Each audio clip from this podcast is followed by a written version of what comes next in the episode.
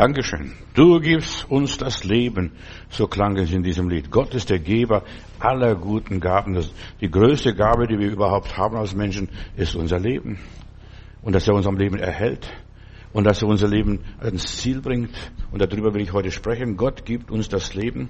Beziehungsweise er hat uns schon das Leben gegeben. Jeder von uns hat das ewige Leben. Nur die Frage ist, wo? Ja, wo wird er die Ewigkeit zubringen? Wie wird sein Leben ablaufen? Was wird da passieren im Detail, im Einzelnen und so weiter? Das ist diese große Frage. Wie geht, mit mein, wie geht es mit meinem Leben weiter?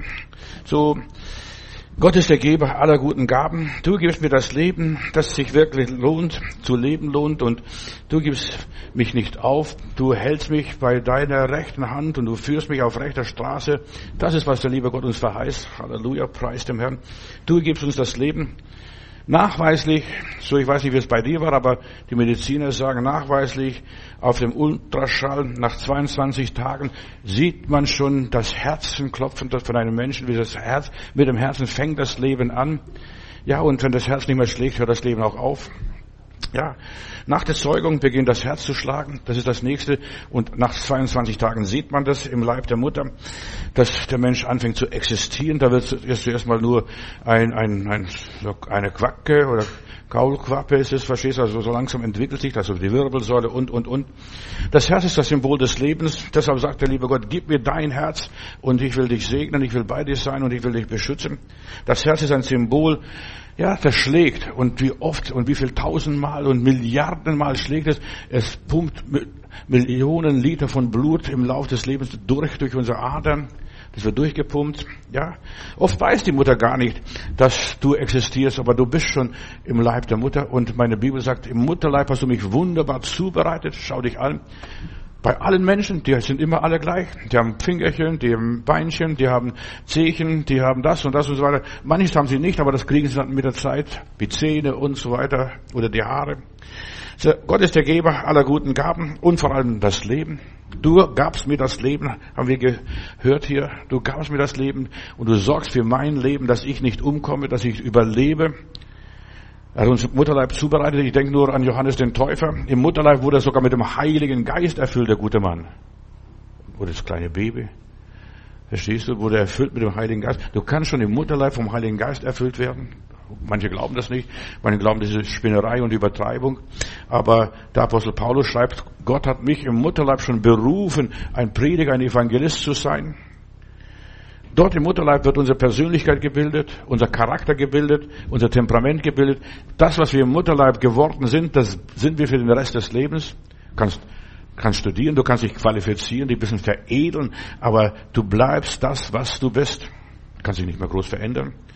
Gott ist Vater aller die da heißen Kinder auf Erden. Also ich bin ein Kind, du bist ein Kind, wir sind Kinder. Ob wir Gottes Kinder sind oder Teufelskinder sind, wir sind auf jeden Fall Kinder. Die Kinder des himmlischen Vaters. Gott hat uns gewollt. Jeder, ein, jeder Einzelne ist von Gott gewollt. Auch wenn uns die Eltern abgelehnt haben uns gar nicht haben wollten. Verstehst, vielleicht abtreiben wollten, aber du bist trotzdem gekommen. Gott sei Dank, dass du da bist. Was würde ich, wie würde mancher aussehen, wenn, wenn er nicht die Gnade Gottes in seinem Leben gehabt hätte? Menschen sind die Familie Gottes. Jeder ist von Gott gewollt, meine Lieben. Und das ist so wichtig, dass wir das wissen. Ich bin von Gott gewollt, du bist von Gott gewollt, er, sie, es sind von Gott gewollt. In aller Liebe. Es gibt keine nicht gewollten. Es gibt keine. Nur der Teufel gönnt uns die Freude nicht auf dieser Welt zu sein. Er möchte uns die Freude vermasseln, uns die Freude rauben. Und ja, ich bedauere alle, die das nicht glauben können, dass Gott ja, mein Vater ist. Deshalb haben wir so eine vaterlose Gesellschaft in dieser Welt. Gott ist mein Vater, nicht mein Vater, der mich gezeugt hat und mich großgezogen hat. Vielleicht bin ich ein Weise oder was weiß ich, was ich auch sein mag. Verstehst du? Das mag sein, aber Gott ist mein richtiger Vater, der hat mich von Anfang an gewollt.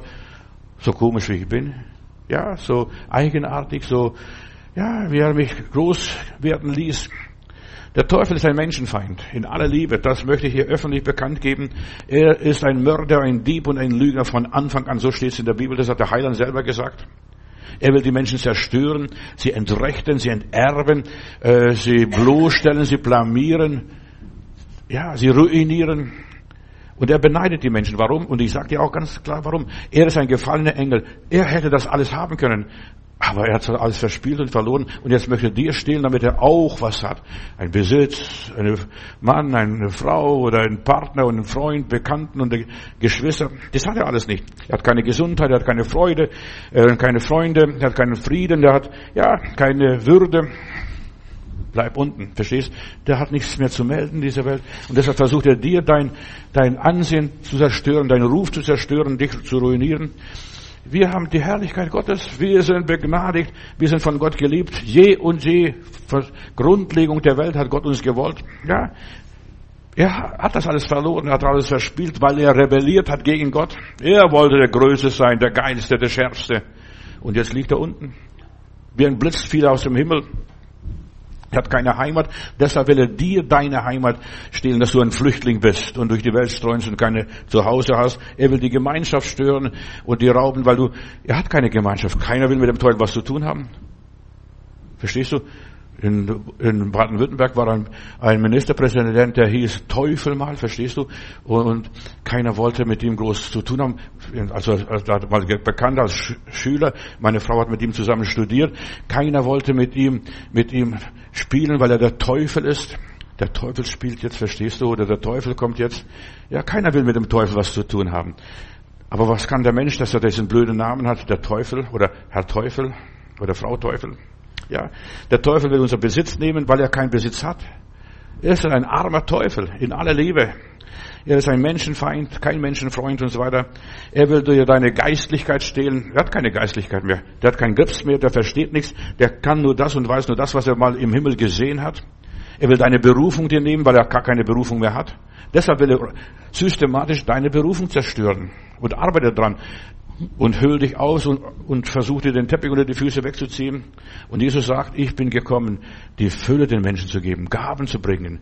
Und Jesus hat den Menschen Gaben gebracht, damit wir anderen Menschen dienen können, damit wir ja, Gutes üben können, Barmherzigkeit üben können. Jeder Mensch hat mindestens eine Gabe, das habe ich gestern euch gesagt.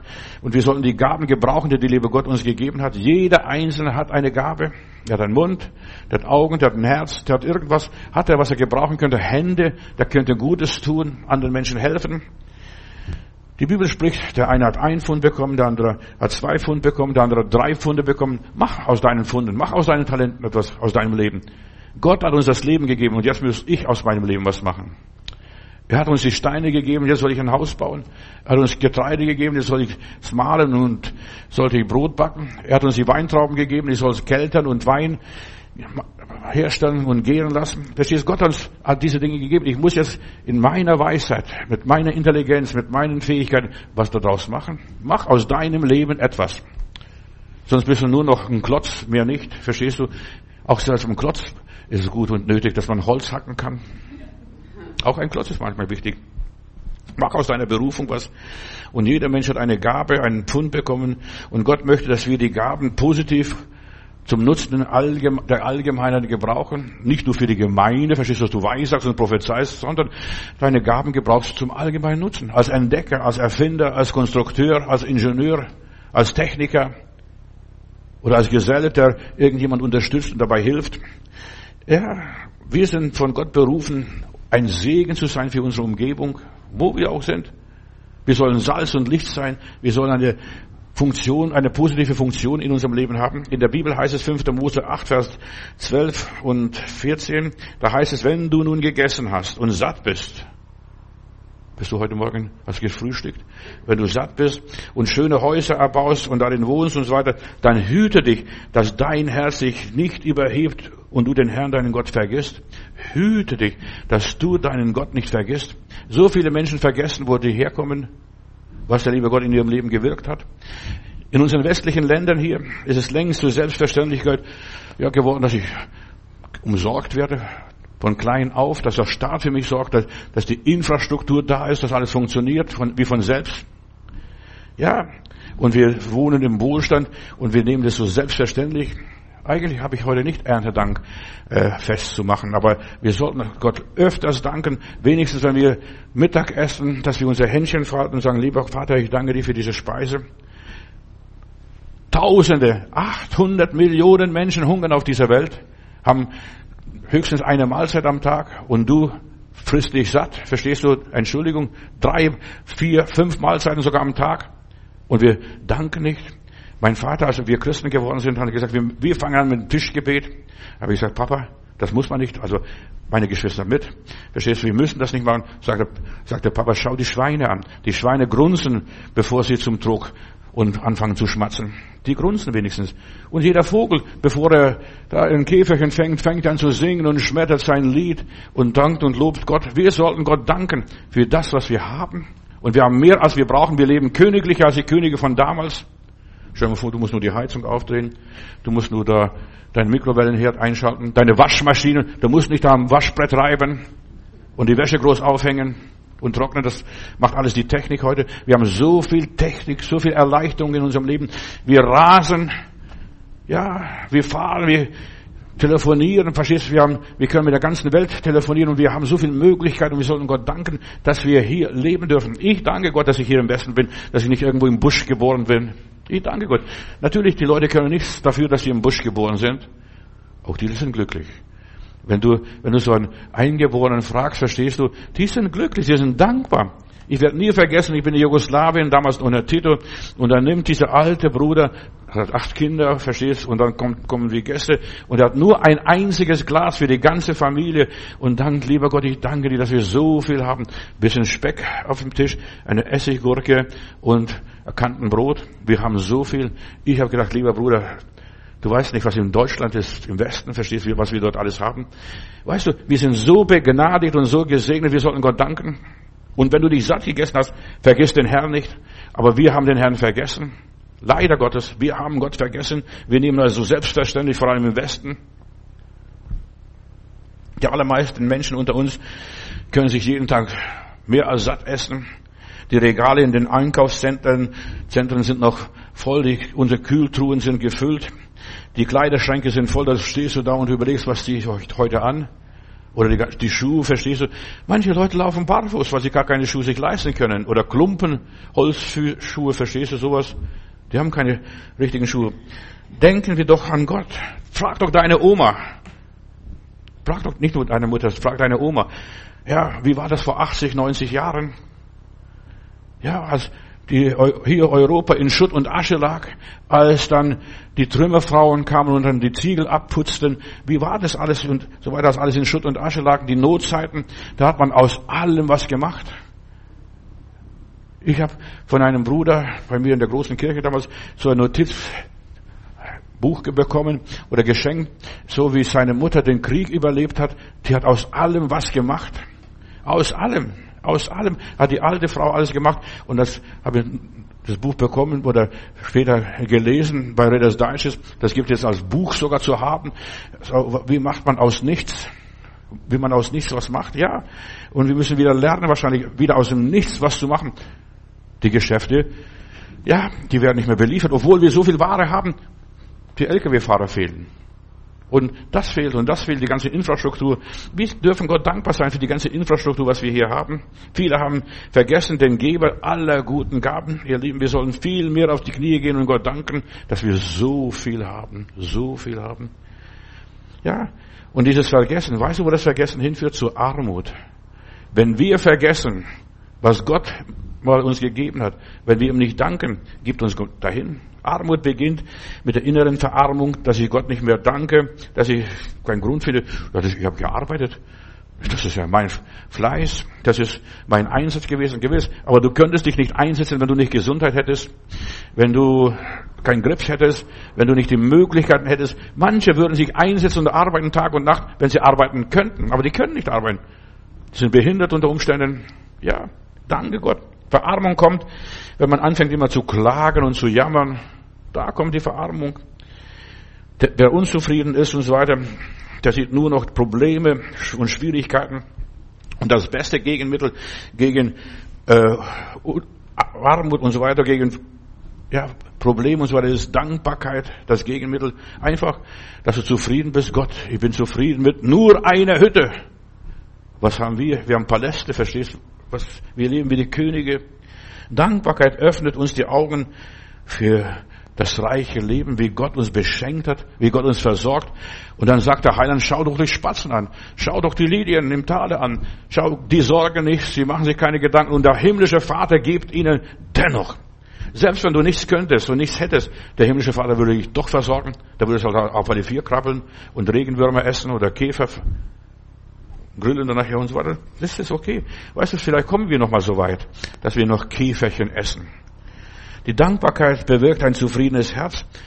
Deshalb hat er hier der Herr gesagt, wenn du gegessen hast und satt bist und schöne Häuser erbaut hast und da wohnst, dann hüte dich, behüte dein Herz und überheb dich nicht.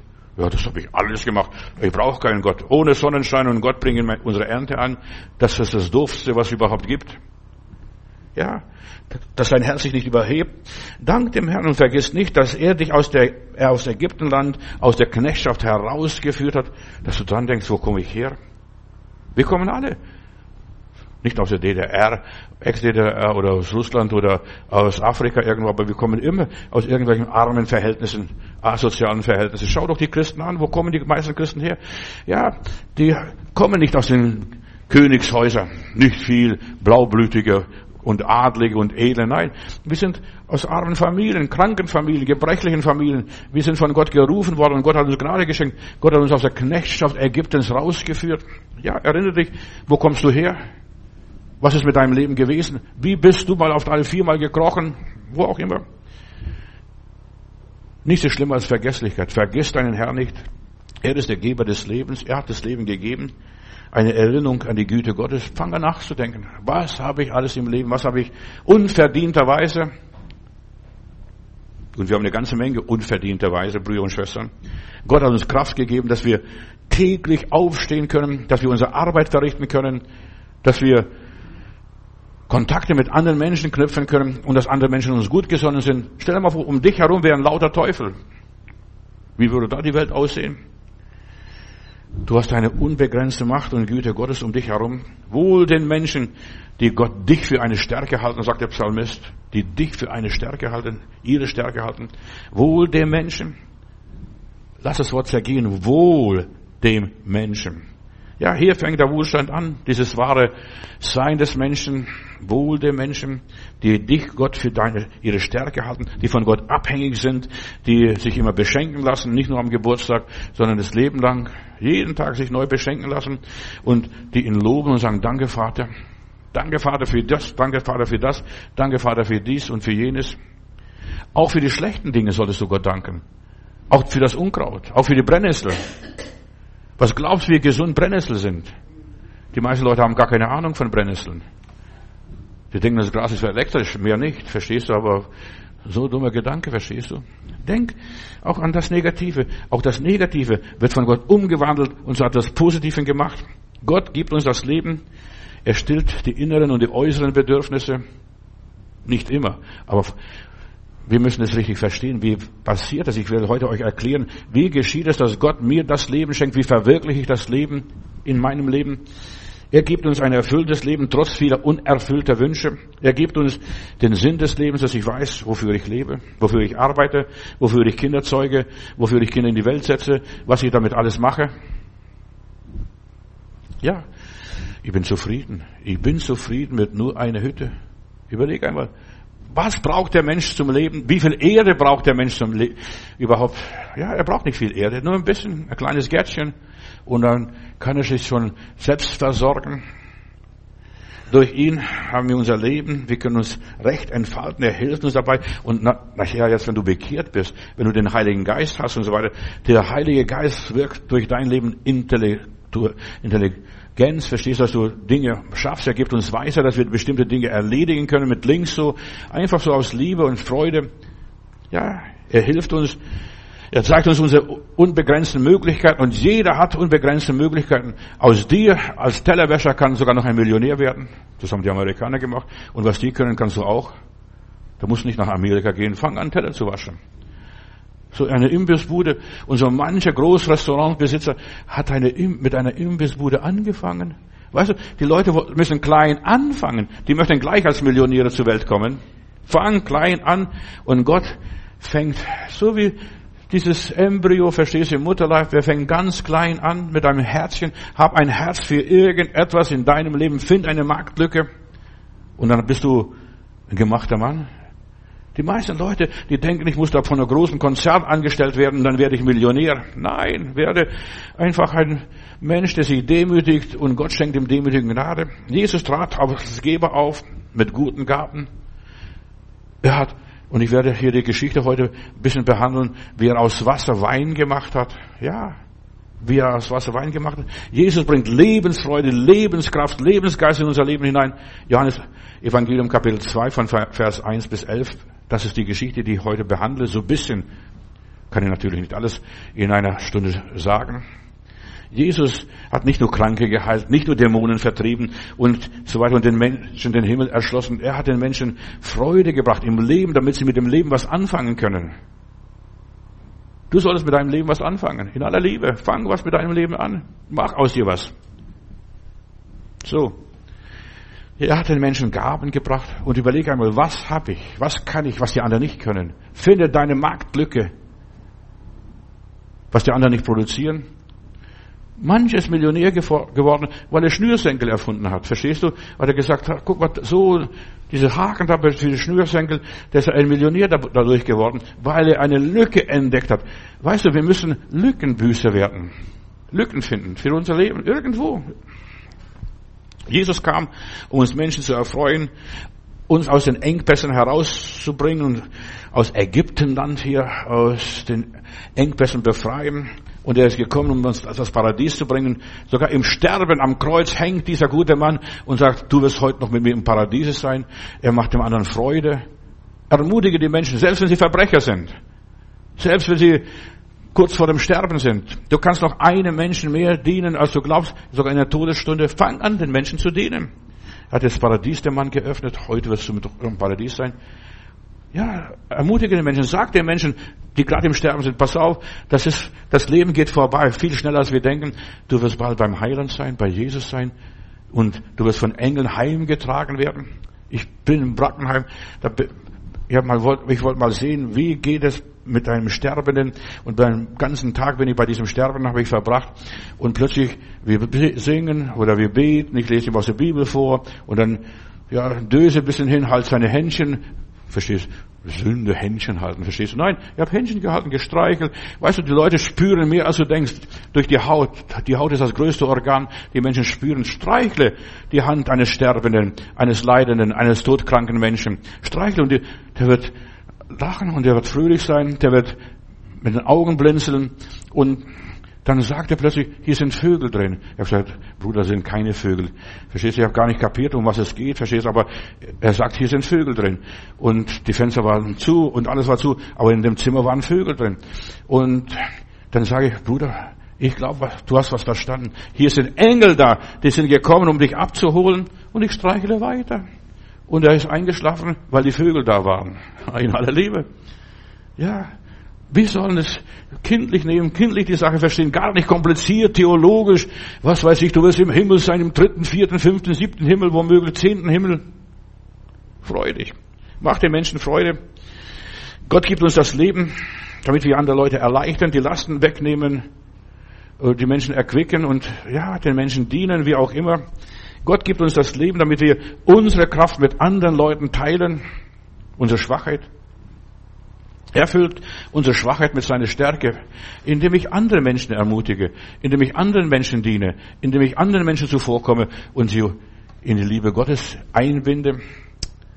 Es gibt so viele abgehängte Menschen, so viele arme Menschen, so viele gescheiterte, traurige Typen und so weiter. Fang an, diesen Menschen zu dienen. Tröste. Wart nicht, bis der Heilige Geist kommt in aller Liebe. Fang an, Menschen zu trösten in der Liebe Gottes durch den Heiligen Geist erfreue die Herzen der Menschen. Jesus kam, die mühseligen und die beladenen zu erquicken. Natürlich ist der gute Mann jetzt weg. Jetzt bist du dran. Jetzt machen wir sein Geschäft weiter. Jetzt sind wir die Diener, die das, die Arbeit des Herrn weitermachen. Er hat uns seine Liebe erwiesen, er hat uns gesegnet und der Gesegnet soll andere Menschen segnen, soll anderen Menschen weiter dienen soll anderen Menschen zuvorkommen wieder. Ja, die Liebe Gottes beweisen. Beweise die Liebe Gottes deinem Nachbar, deiner Nachbarin, deinem Bruder, deiner Schwester, deinem Papa, deiner Mama. oder wem auch immer. Wir können die Liebe beweisen durch, unser, durch den Einsatz unseres Lebens. Er hat unsere Sünden und Lasten auf sich genommen und gelitten. Versuch auch für andere Leute mal zu leiden. Verstehst du? Zeit zu nehmen, Zeit zu opfern. Versuch einmal, dich mit anderen zu verbinden. Gott erfüllt unsere Schwäche mit seiner Stärke, indem er einen Bruder schickt. Ja, oder dass du jemanden anrufst. Vor gar nicht so langer Zeit, vor ein paar Wochen, habe ich jemanden angerufen, wollte gucken, ob er die CDs kriegt von uns, was wir, wir, wir senden unsere Predigt nicht nur im Internet, sondern wir verschicken auch CDs an Leute, die äh, CD-Player haben, die nicht in Gottesdienst kommen von unseren älteren Geschwistern, dann rufe ich diesen Menschen an und der fängt an zu weinen. Sage Bruder, warum weinst du? Ist was Schlimmes passiert? Nein, sagte, mich hat schon lange keiner angerufen. Wie viel Einsame haben wir in unseren Tagen hier in Berlin, die niemand anruft, die niemand fragt, wie geht es dir, was machst du, hast du heute noch was zum Essen? Wir sollen den Schwachen dienen und den Müden Kraft geben und sie ermutigen. Gut, dass Jesus auf einer Hochzeit war hier in Kana. Das war die Hochzeit wahrscheinlich vom Nathanael, diesen Apostel Jesu Christi in Kana, denn der war aus Kana. Ja, aber die Hochzeit wäre zu einer Katastrophe geworden, wenn nicht Jesus dort gewesen wäre, wenn Jesus nicht eingeladen worden wäre. Jesus nimmt an diesem Festmahl teil und ja, auch an der anschließenden feuchtfröhlichen Feier. Der Wein geht ihnen aus, sagt die Mutter Maria. Jesus ist kein Spießverderber und kein Spielverderber. Jesus nimmt teil an deinen Freuden, an deinen Leiden, an deinen Schwierigkeiten, an deinen Mangel, an deine Engpässe. Er nimmt teil, Bruder, Schwester. Ist das nicht wunderbar? Er nimmt teil. Und wir sollen Anteil nehmen an anderen Menschen, so wie Jesus. Jesus sagt, lernet von mir. Das war das erste Wunder, was Jesus tat. Du möchtest ein Wunder vollbringen. Werde ein Wundervollbringer. Fang an, das zu tun, was Jesus getan hat. Jesus freut sich mit uns. Auch mit diesem Nathanael, weißt du, der Nathanael hat einen Vorurteil gegen Jesus gehabt. Oh, was kann Gutes aus Nazareth kommen? Ja, dann sagt Jesus, ich habe dich gesehen, als du in einem Feigenbaum gelegen bist und das, diesen blöden Gedanken hast, diesen kritischen Gedanken hattest. Du hast mich kritisiert und du hast gesagt, Nazareth, was soll da Gutes kommen? Nazareth war ein verrufenes Dorf. Aus welchem Grund auch immer, ich könnte euch nachher sagen, aber das ist ja nicht mein Thema heute Morgen. Aber was kann Gutes aus Nazareth kommen? Ein edler Israelit, sagte Herr Jesus zu diesem Nathanael, und er nimmt teil an seiner Hochzeit. Gott will stets das Gute für uns und er nimmt teil an unseren Feierlichkeiten und auch an unseren Trauerfeiern in aller Liebe. Dieses Wunder von Kana, das war das erste Wunder Jesus, so steht es in der Bibel, wenigstens beim Johannesevangelium, aber es war nicht das letzte Wunder. Jesus hat permanent Wunder getan. Ich denke nur an die Brotvermehrung. Jesus wollte nicht, dass die Leute mit leeren Magen nach Hause rennen sondern die haben jetzt schon so lange zugehört, drei Tage und, dergleichen. Jetzt sollen die auch was essen. Weißt du, Jesus denkt sehr praktisch. Jesus ist kein begottischer Mensch gewesen, der vom Himmel kam, der nur noch Engelchen um sich gesehen hat. Nein, er war sehr praktisch. Er war 18 Jahre war er ein Praktiker, diente in Nazareth, arbeitete in Nazareth als Schreinermeister oder Zimmermann oder Tischler. Das war Jesus und er war sehr praktisch. Gebt ihr ihnen zu essen, schickt sie nicht so nach Hause ausgehungert, verdurstet und wie auch immer. Ja. Und was hat er aus fünf Brote und ein paar Fischlein gemacht? Ja, und dieser große Fischfang nachher, den Petrus mal gemacht hat, die, haben ganze Nacht gefischt, der nimmt teil an unseren Misserfolgen. Jesus nimmt teil an unseren Misserfolgen. Oh Herr, wir haben die ganze Nacht gefischt und nichts gefangen. Und dann sagt der Heiland, schmeißt das Nest, äh, die Netze zur rechten oder zur linken und dann werdet ihr einen Fang tun. Und was machen sie? Die haben den größten Fang ihres Lebens gemacht, 153 große Petrusfische gefangen, was wir heute in Israel kennen. Ja, das war nicht das letzte Wunder. Fischfang oder Brotvermehrung oder hier Wasser in Weinverwandlung. Die Stillung des Sturmes war auch so ein Wunder. Wer ist dieser Mann? Dem Wind und Wetter gehorchen. Versuch auch die Stürme in Leben anderer Geschwister und Freunde zu stillen. Du siehst, da kämpft einer, da ringt einer. Hilf ihm. Gib ihm Kredit oder was weiß ich was. Unterstütze ihn, greif ihm unter Arme, unter die Arme. Bet für ihn. Aber beten allein nützt nichts, wenn der Magen leer ist. Hilf den Menschen, wie du auch nur kannst. Jesus stillte die Stürme. Er gab viele Heilungen. Er hat Dämonen vertrieben. Weißt du, Wir denken bei Dämonenvertreibung, raus, raus, raus, Teufel, raus, raus, raus. Und dann ziehen sie da irgendeine, ja, irgendeine Schlange aus dem Mund raus. Nein, Jesus hat ganz anders gedient. Reg dich nicht auf, Bruder. Das wird alles gut werden. Verstehst? Jesus hat die Leute beschwichtigt. Zieh dich an. Gott liebt dich. Verstehst du? Gott hat auch die Schweine geschaffen bei diesem Schweinebauer da in Gardera. Gott liebt auch die Schweine. Die Schweine sind wichtig für die Natur, für die Abfallbeseitigung. Und dann bekehrt er sich, sagt er, also das hat mir noch niemand gesagt, dass ich normal bin. Weißt du, sag den Leuten, dass sie normal sind. Ermutige die Leute, bring sie rund auf den Teppich. Und das ist Dämonen vertreiben. Dämonen sind nur blöde Gedanken, mehr nicht. Gefallene Geister, die keine Funktion haben, die nichts können, nichts sind, ja, die den Leuten Angst machen. Und deshalb sagt, bringt die Leute runter, sag ihnen die Wahrheit, was die Wahrheit ist. Und du wirst das Wunder erleben, wie plötzlich Menschen frei werden. Dann die Auferweckung der Toten. Das sind alles Wunder. Da Jesus unterbricht jeden Trauerzug. Da dreimal passiert es in der Bibel, dass er einen Trauerzug unterbricht. Halt, halt, halt, nicht weitersehen. Mutti, warum weinst du so? Tröste die Trauernden, die Weinenden. Und er tröstet die Weinenden und die Trauernden. Den Jüngling von Nein, das Töchterlein des Jairus und so weiter und den Herrn Lazarus, da diesen alten Mann. Wer sich mit Jesus einlässt, bei dem beginnt ein Wunderleben, der macht Wunder.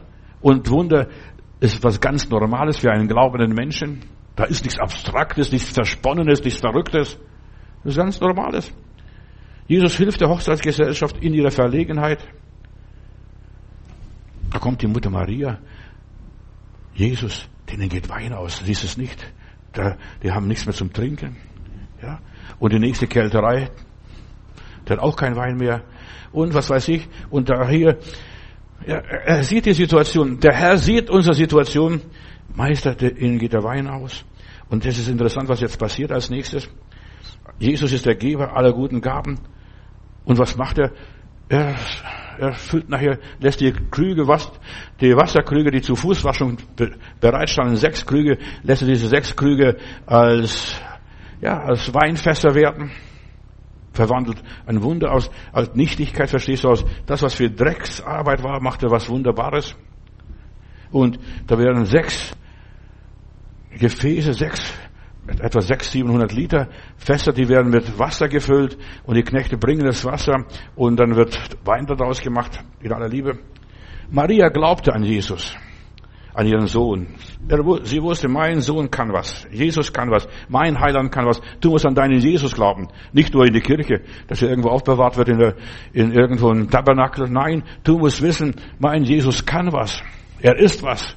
Und er versteht mich. Und er kann was. Meister, denen geht Wein aus. Und so passiert es ein Gotteswunder. Jesus ist das Wunder in Person. Wenn du Jesus ranlässt an der Geschichte und Jesus überlässt, wie er das nachher macht, das ist vollkommen egal. Ob er so oder so das macht, verstehst du? Er hätte auch gleich Wein regnen lassen können. Aber nein, er hat die Voraussetzung gemacht, dass die Leute was machen. Die Leute müssen was machen, damit was wird. Von nichts wird nichts. Ja, sie mussten was machen. Und da passiert das Wunder hier, ganz einfach. Jesus war Gast auf dieser Hochzeitsfeier. Und bis heute ist Jesus auch unser Gast. Wir haben am Anfang, als wir Christen geworden sind, haben wir ein Gebet gelernt.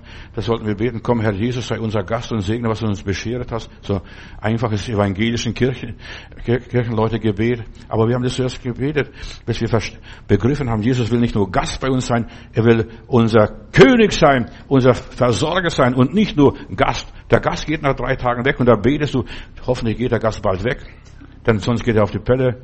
Verstehst? Und wenn wir den Leuten sagen, fühl dich wie zu Hause, verstehst? Stell dir mal vor, dieser Gast fängt sich bei dir wie zu Hause zu fühlen. Der Schrank wird verschoben und das wird da aufgebaut und das wird dort aufgebaut. Ja, da vergeht dir da die Gastfreundschaft. Aber Jesus will nicht nur Gast sein, sondern er will der Herr unseres Lebens sein. Er will mein Versorger sein. Das will der Herr Jesus sein. Heiße Jesus willkommen, jeden Tag ganz neu. Komm, Herr Jesus, in mein Leben, in meine Familie. Komm, Jesus, in mein Geschäft. Bring Jesus in dein Geschäft hinein, wo es auch ist. Bring Jesus hinein in deine Arbeit. Deine Kollegen, die mobben dich. Verstehst? Bring Jesus in deine Familie hinein. Mach das etwas, ja, in deinen Festen, in deine, in deine Operation. Verstehst du? Da wird so operiert und fragt sich, was ist, was ist, überlebe ich das, wie geht's was? Als meine Frau operiert wurde, nach der Operation kommt der Arzt, und, Gehirntumor, kommt der Arzt und befragt sie, Frau Matutis, wie viele Sprachen sprechen Sie? Ja, wir kennen einige Sprachen. Äh, wir sind sprachbegabt. Aber wie viele Sprachen sprechen Sie? Dann frage ich, ich war dabei, dann frage ich, na, wieso wollen Sie das wissen? Ja, wissen Sie was? Bevor ich einen Handgriff gemacht habe, bevor ich meine Assistenzärztin angewiesen habe, hat sie etwas in eine, irgendeine fremde Sprache was gesagt. Wir haben es nicht verstanden, aber die hat etwas gemurmelt. Und dann hat der Assistenzärztin das und das gemacht bei der Operation. Und ich habe eines entdeckt. Selbst bei der Operation ist der Heilige Geist gegenwärtig. Da gibt es den Ärzten die Anweisung, was gemacht und was nicht gemacht werden sollte, damit die Operation klappt, obwohl die Operation elf Stunden gedauert hat. Ja, wir haben den Heiligen Geist und der Heilige Geist hilft unseren Schwachheiten, wenn wir nicht mehr weiter wissen, was für Pinzette, was für Medizin, was für, was weiß ich, für Handgriff soll da passieren weise im Gebet, im Sprachengebet an den Heiland und bittet ihn, dass es das und das passiert. Denn wir beten durch den Heiligen Geist seufzend, stammeln, verstehst du, wie kleine Babys. Und der Herr versteht uns. Er ist der Bringer des Lebens, der Weisheit und des Verstandes. Ja, Jesus kommt zu seinen verzagten Jüngern und ja, die Tür ist verschlossen. Der Herr Jesus ist ein Wundervollbringer. Der kommt, wenn er kommen will. Und deshalb, du musst dich nicht abwimmeln lassen. Ich will damit, meine Leute wollen mit mir was nichts mehr zu tun haben. Du kannst auch durch verschlossene Türen kommen.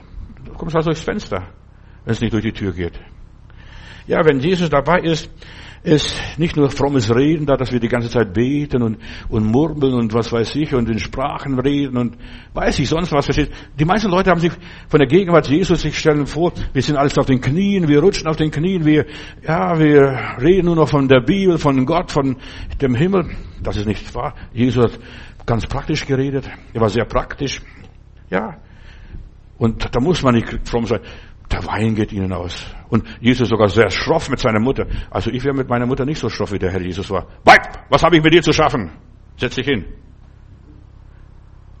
Weißt, aber die Maria ließ sich das gefallen, auch wenn der Heiland schroff war. In aller Liebe. Gott und Jesus sind unsichtbar. Auch jetzt ist das ganze Wunder, was jetzt passiert. Die Wunder, die in unserer Umgebung passieren. Wir glauben, da wird die Decke runterkrachen oder der, der Boden steigt hoch wie bei einem Vulkan. Nein, da passiert gar nichts dieser, dergleichen. Die Wunder Gottes passieren unsichtbar. Erschreckt nicht, was ich dir sage. Wunder Gottes passieren unsichtbar. Jesus ist auf dem Fest eingeladen. Niemand merkt es, dass Jesus da ist. Also, der ist da. Nur die Maria hat was gemerkt, dass Jesus da ist. Sie kannte Jesus. Sie wusste, wie Jesus funktioniert. Seit ich Jesus kenne, und ich möchte jetzt etwas Praktisches von mir erzählen, seit ich Jesus kenne, ächze und stöhne ich nicht mehr. Ja, ja. Unter den Lasten und den Pflichten, was ich zu tun habe. Ach, meine Geschwister, das ist so schwer. Ich schaffe das nicht. Bitte betet für mich. Ich brauche kein Gebet. Der Heiland betet für mich. Verstehst du? Er ist mein Fürbitter. Und er hilft meinen Schwachen, der Heilige Geist. Ja, ich ächze und stöhne nicht mehr unter meiner Aufgaben, unter meiner Arbeit, wie schwer das ist. Oh, Leute, versteht mich bitte. Das brauche ich nicht. Das habe ich nicht nötig. Die Kraft Gottes ist in mir. Der Heilige Geist ist in mir. Ich bin entspannt und entlastet, weil Jesus da ist. Bin gut gelaunt, erzähle einen Witz. In aller Liebe. Bin fröhlich, bin gelassen. Ich kann mir vorstellen, sogar die haben getanzt auf dieser Hochzeit beim Nathanael hier, auch wo er Apostel war später. Verstehst du, da ging es lustig zu. Und da waren so viele verschiedene Gäste. Ich bin mal in Israel, in der Nähe von Jerusalem, in einem Kibbutz. Und da kommt der Rabbiner hoch zu mir und sagt, Herr Matudis, oder der wusste nicht meinen Namen aber er wollte mich einladen, hat mich ganz vornehm angesprochen. Äh, Sie sind herzlich eingeladen zu der Hochzeit. Unten ist eine Hochzeit. Aber ich habe gesagt, wir haben ja gar keine Geschenke. Wir sind gar nicht vorbereitet. Wir haben gar keine Hochzeitskleider. Sagt er, das macht nichts. Sie dürfen kommen. Und da sind an die 300 Leute schon gewesen. Da kommt es auf einen mit. Geben Sie mir eine kleine Spende den Leuten und so weiter. Gratulieren. Die Hochzeitsgäste freuen sich, wenn sie da sind. Kommen Sie runter. Und wir haben eine tolle Gemeinschaft gehabt. Da wurde dann getanzt und gespielt, musiziert, getrunken, gegessen.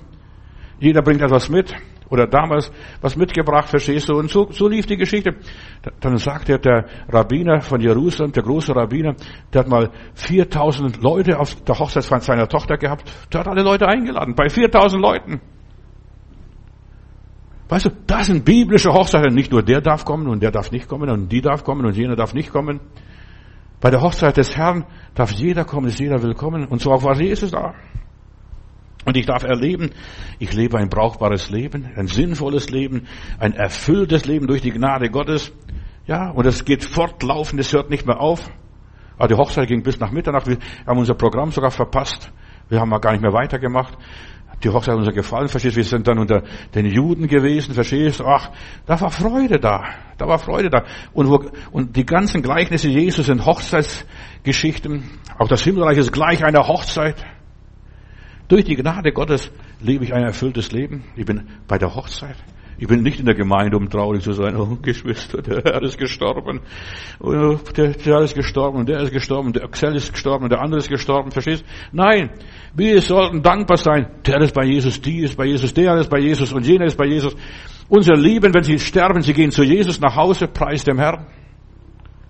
Und wir sollen uns freuen. Der ist nach Hause gekommen. Wunder Gottes sind wichtige Glaubenserfahrungen. Weißt, ich rapple mich wieder hoch und ich mache wieder weiter. Jesus ist für mich zugleich Gast und Herr. Nicht nur, komm Herr, Jesus sei unser Gast. Er ist auch Herr meiner Familie, meines Hauses. Verstehst du? Ich mache das, ja, was er sagt, was er bestimmt. Ich habe ihn, wie die Leute damals in Kana, auch extra eingeladen. Herr, komm, du bleib du bei uns. Es will Abend werden. Ja. Bleib bei uns. Und dann bricht er das Brot und plötzlich gehen den Leuten die Augen auf. Das ist doch der Herr, der Auferstandene was uns, was die ganze Zeit mit uns gelaufen ist, der erzählt hat, was musste Christus nicht leiden, musste das sein und musste das nicht sein. Ja, diese Emmaus-Jünger, und ihnen sind die Augen aufgegangen. Und weißt was passiert ist? Die liefen genauso noch viel schneller mit 180 nach Jerusalem zurück und erzählt, uns ist der Herr begegnet, uns ist der Herr begegnet. Ihnen sind die Augen geöffnet worden.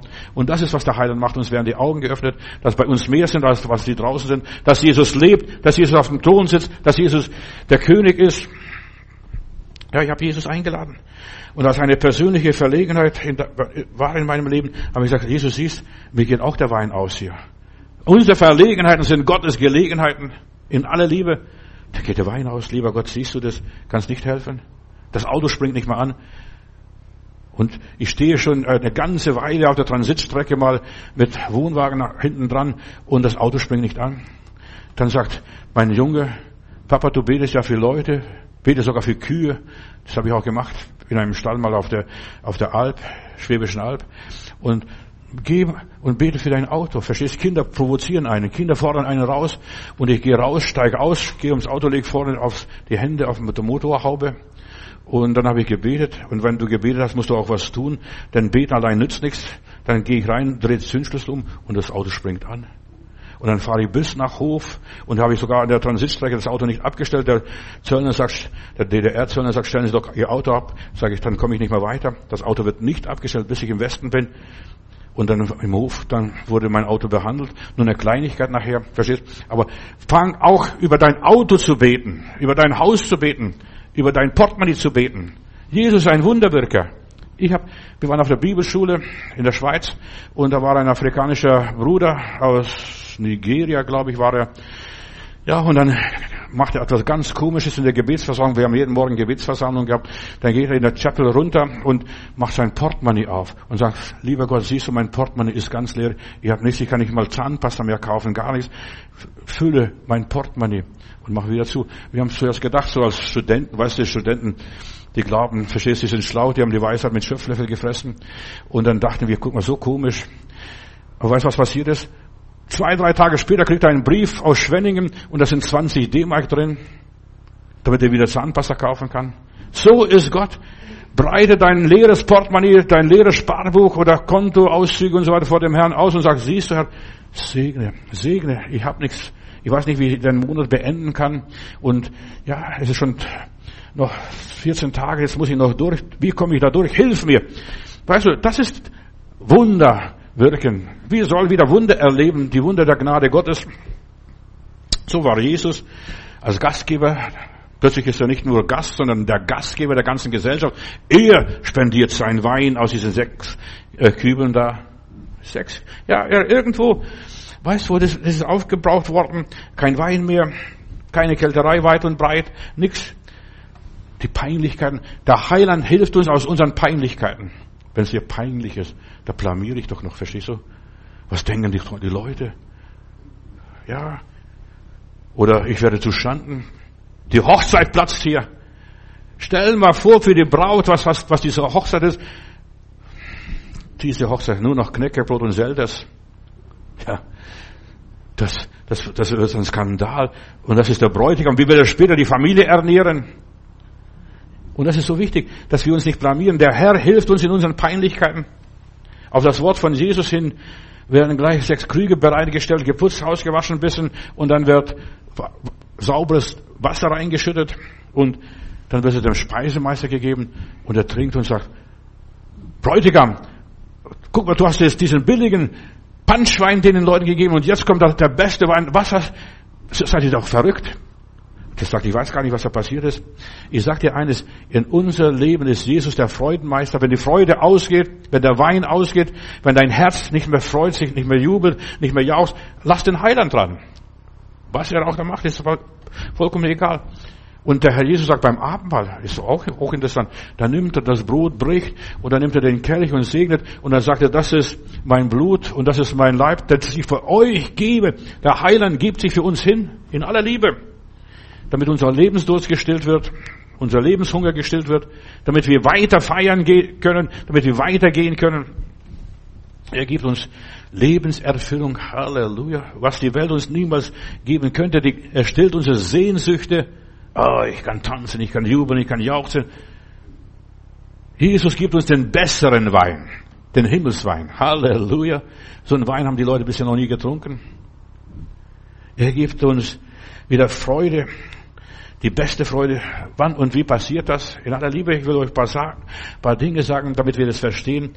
Was hat er zu Maria gesagt? Weib, das ist noch nicht meine Stunde. Wenn meine Stunde kommt, werde ich handeln. Weißt du, wir müssen warten, bis Gottes Stunde ist, bis wir alles ausgetrunken haben, bis kein Tropfen mehr im, im, der, im, im, ja, in, der, in der Schüssel ist, wenn es nicht mehr da ist. Dann, meine Stunde ist noch nicht gekommen. Und was es auch immer wieder heißt, das ist sogar geistlich zu verstehen. Meine Stunde ist noch nicht gekommen. Wann kommt denn seine Stunde überhaupt? Denk du drüber nach. Und weißt du, was die Bibel sagt? Wenn die Menschen meine Stimme hören, sie werden in den Gräbern auferstehen. Deine, seine Stunde ist gekommen, wenn du im Grab bist. Halleluja, Lob und Dank. Das kapierst du nicht. Das ist so schwer. Das ist himmlische Mathematik. Ja, Jesus sagt in Johannes Kapitel 5, Vers 25, wahrlich, wahrlich, ich sage euch, es kommt die Stunde und es ist jetzt schon da, dass die Toten hören werden die Stimme des Sohnes Gottes und die hören sie schon und sie werden weiterleben. Und deshalb sagt Jesus, wer an mich glaubt, der wird leben, obgleich er stürbe. Das ist die Stunde Gottes, wenn du schon so weit gekommen bist, dass du gestorben bist, dass du nichts mehr hast, dass dir alles wurscht ist. Und in Matthäus Kapitel 26, Vers 29 sagt der Herr, ich sage euch, ich werde von nun an nicht mehr von dem Gewächs des Weinstocks trinken, bis auf den Tag, bis ich mit euch neu trinke im Reich meines Vaters. Du musst diese Geheimnisse verstehen. Der Wein, den du hier trinkst, das ist nur Punschwasser. In aller Liebe. Wenn wir mal zu Hause sind beim Heiland, wenn seine Stunde, seine Zeit gekommen ist, dann werden wir den schönsten, den besten, den süßesten, den geschmacksvollsten Wein trinken. Ich mag nicht alle Weine. Bei manchen Weinen kriege ich Kopfschmerzen sogar. Aber der Wein, den Jesus hier, der Vater uns gibt und so weiter, Frau, meine Zeit ist noch nicht gekommen. Wenn die Stunde Gottes kommt, wir werden jauchzen und jubeln, tanzen und hüpfen, wie die Mastkälber. Ich weiß nicht, ob du sowas gesehen hast. Wenn ein Mastkalt, wenn der Frühling, im Frühling zum ersten Mal auf die Weide kommt, dann weiß er nicht, musst du Vorderfüße oder Hinterfüße hochstellen.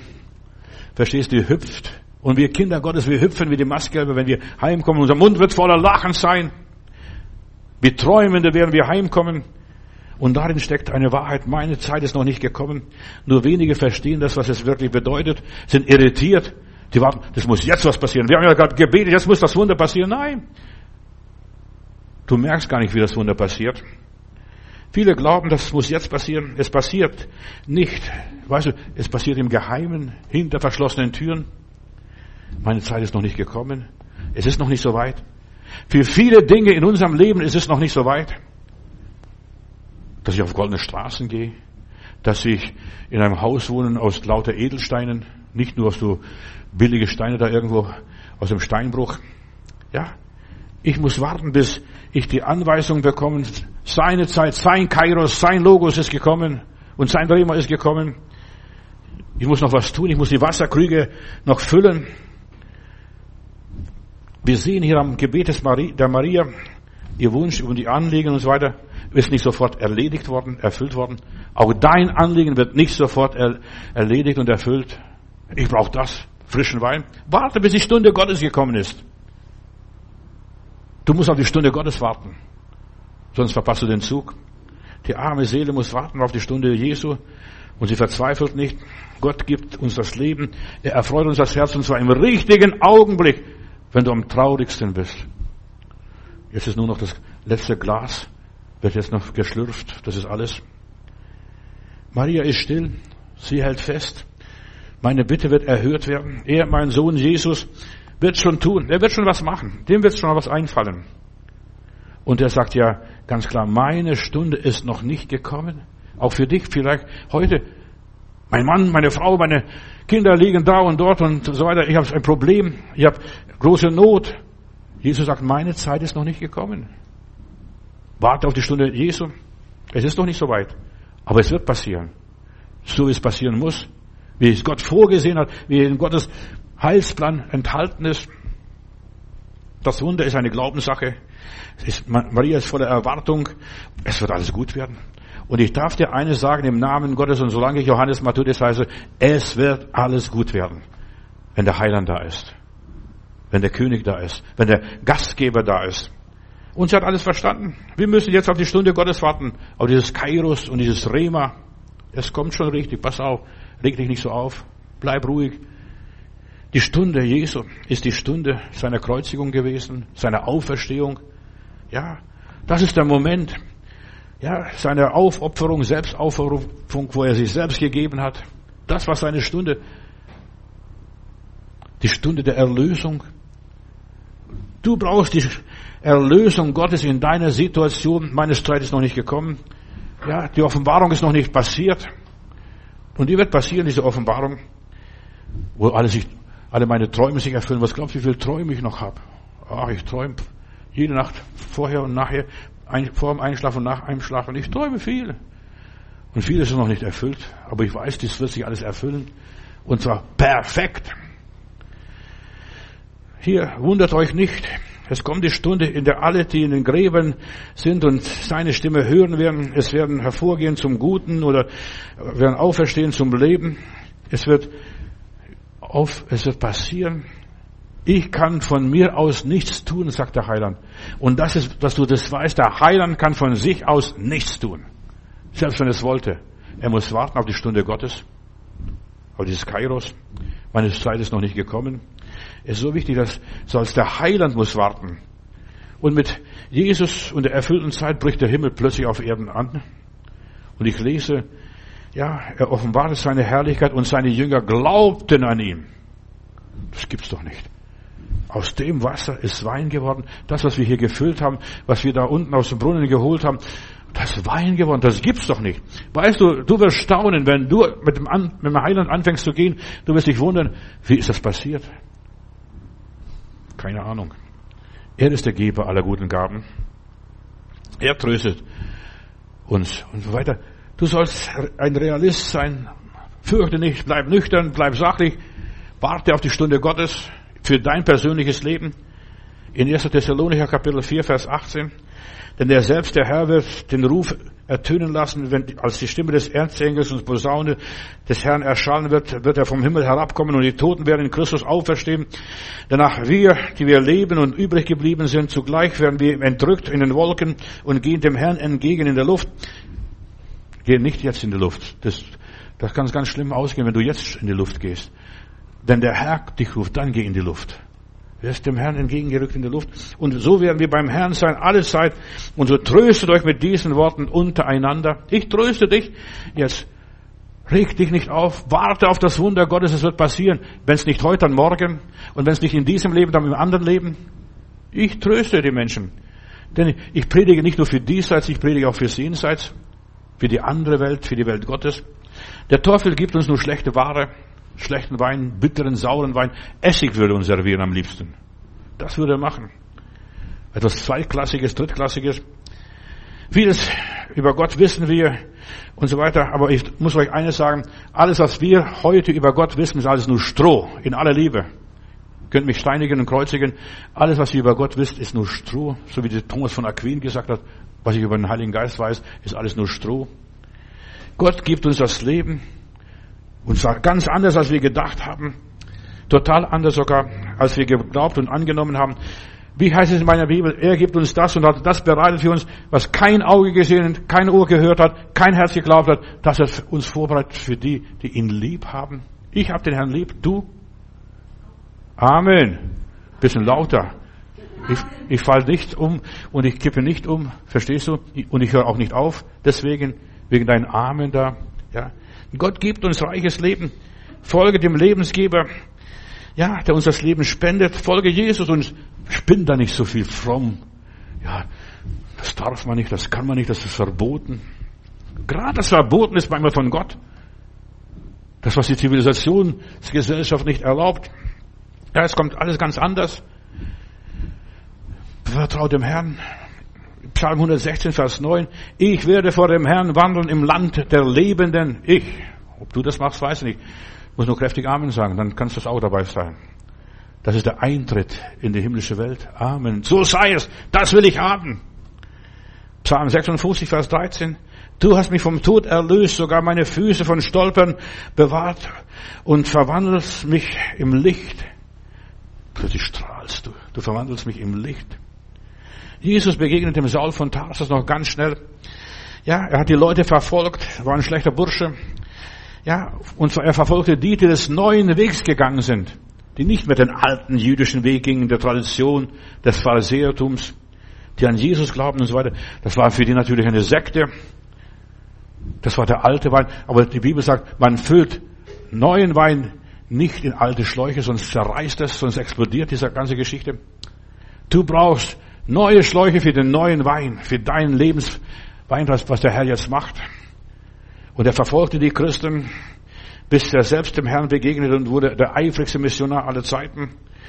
Ja, der Glaube an Jesus Christus stellt Judentum und Heidentum und Atheismus und Gottlosigkeit alles in den Schatten. Wenn du einmal geschmeckt hast den guten Wein, willst nicht mehr anders.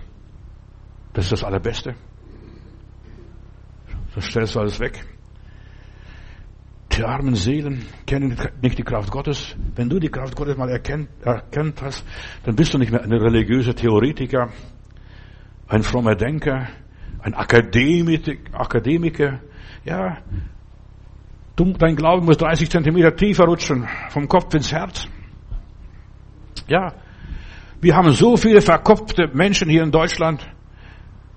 Ich, wenn ich das sehe, wenn ich in der dritten Welt irgendwo bin, in Afrika oder so, dann sehe ich, die Leute glauben. Verstehst du, die hängen an den Lippen eines Predigers, die glauben, Amen, Amen, Amen, Amen. Gib ihm fast so. Und dann setzen sich wieder hin und die erleben das. Und wir, was machen wir? Wir nicken höchstens mit dem Kopf. Wir haben eine Buchstabenreligion. Wir wollen alles belesen sein. Verstehst du? Buchstabenreligion. Wenn Jesus in dein Leben kommt, ist dein Leben verwandelt um 180 Grad in aller Liebe.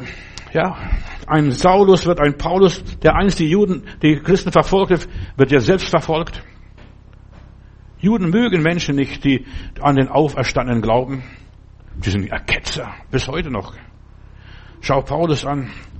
Auf all seinen Reisen wurde verfolgt, nicht von den Heiden und Kommunisten, sondern von den Juden. Und zwar von den Frömmsten aus der Synagoge.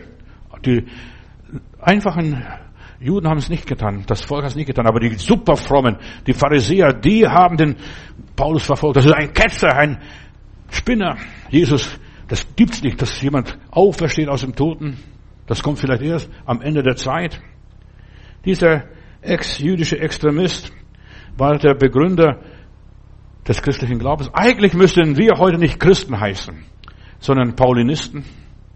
Weil Paulus den Glauben begründet hat. Alles, was wir in der christlichen Welt haben, ist begründet von Paulus aus seinen Briefen, die ganzen apostolischen Briefen und, und ja, Gemeindebriefen. Paulinisten. Kein Christ, verstehst du, ein Paulinist. Aber Paulus hat es erlebt, diese Verwandlung, diese Umkrempelung. Das ist, wenn das Leben Gottes in dein Leben hineinkommt, bist du nicht mehr dir selbst. Du kennst dich bald nicht mehr. Ist das nicht der, der die Christen verfolgte? Ja, der ist nach Damaskus gekommen und dort ist ihm der Herr begegnet. Wer einmal Jesus begegnet, der kann auch Verfolgung selber ertragen. Und er kann es verkraften. Der lässt sich die Gnade Gottes an seinem Leben genügen. Der kann abgelehnt werden. Der macht nichts mehr aus, ob er angenommen oder angelehnt, abgelehnt wird, ob jemand auf die Schulter klopft oder auf der Ohrfeige gibt. Der macht das alles gar nichts mehr aus. Verstehst? Der ist, der ist begnadigt und gesegnet. Halleluja. Der lebt einfach ein anderes Leben, ein Leben anderer Art. Der kann alles ertragen. Mehrere Schiffbrüche sogar. Ein Autounfall nach dem anderen, verstehst du? Das alles kann er ertragen. Der kann ausgepeitscht werden, der kann gesteinigt werden, kann ins Gefängnis. Und ich denke nur an diesen Bruder Fedotov, der mir ein großer Segen geworden ist, ein russischer Bischof aus Russland, der war 28 Jahre im Gefängnis. Er hat, und eines Tages, als ich bei ihm bin, sagt er, die Gefängnisse haben mich hart gemacht. Die haben mich hart gemacht. Ja, wir machen persönliche Angriffe nicht mehr. Verstehst? Du musst sehen, wie hart dieser Mann war. Er konnte, der war hart für sich in dem nicht. Der war nicht hart zu anderen Menschen. Der war sehr lieb zu anderen Menschen. Aber der war hart zu sich selbst. Die Gefängnisse haben mich hart gemacht. Verstehst du? In Gefängnissen 28 Jahre. Manchen reicht es schon zwei Wochen Gefängnis, verstehst du aus, aber der war 28 Jahre dort. Die Gnade hat mich hart gemacht. Oder er sagt, ich wusste eines in den Gefängnissen, wenn niemand mir beisteht, der Herr ist bei mir. In einer Einzelzelle, auf dem Gulag irgendwo, verstehst du, der Herr ist bei mir. Der Herr ist bei mir. Das ist Lebenskraft. Nicht nur Halleluja, preis dem Herrn, sondern ich lebe, weil Jesus lebt. Halleluja, preis dem Herrn.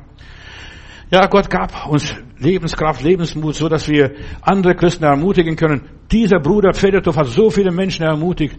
Der war Bischof von 1800 Gemeinden, Untergrundgemeinden in Russland damals, die ganze Verfolgungszeit. Auf dem Klopapier hat er die Botschaften weitergeschickt. Ja, er hat die Leute ermutigt, zum Glauben zu kämpfen, den Glauben zu bewahren. Auch wenn sie Extremisten bezeichnet wurden und Fanatiker bezeichnet wurden, sich nicht registrieren ließen. Er war bei den nicht registrierten.